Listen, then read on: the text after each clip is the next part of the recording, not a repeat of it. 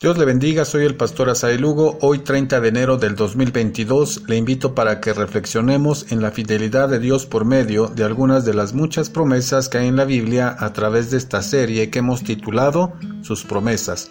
Vamos directamente al texto de hoy, Salmos número 37 de los versos 18 al 19. Dice la Biblia, Conoce Jehová los días de los perfectos, y la heredad de ellos será para siempre no serán avergonzados en el mal tiempo, y en los días de hambre serán saciados. Reina Valera 60. Otra versión del mismo pasaje dice, Día a día el Señor cuida a los inocentes, y ellos recibirán una herencia que permanece para siempre. No serán avergonzados en tiempos difíciles, tendrán más que suficiente aún en tiempo de hambre. Nueva traducción viviente. La siguiente letra del alfabeto hebreo usada en el Salterio es la letra Yod.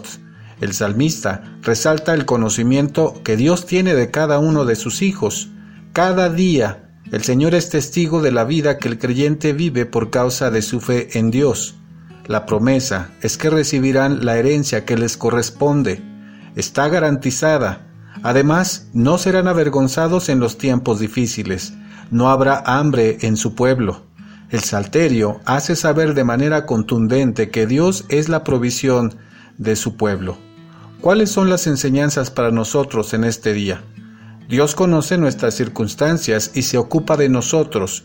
Su cuidado es diario, cada día de nuestra vida, porque nos sostiene y nos sostendrá hasta el final.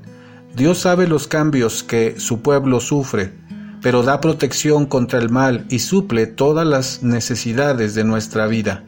El salmista expresa en el verso 25 lo siguiente, Joven fui y he envejecido y no he visto justo desamparado ni su descendencia que mendigue pan.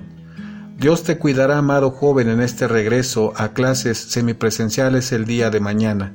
Dios le cuidará, amada hermana y hermano, en el camino a su trabajo, y le cuidará a usted que pasa por alguna enfermedad o circunstancia difícil, porque nuestra provisión y protección es de Dios. Mañana, dediquemos un tiempo para seguir meditando en su palabra y conociendo sus promesas. Dios le bendiga.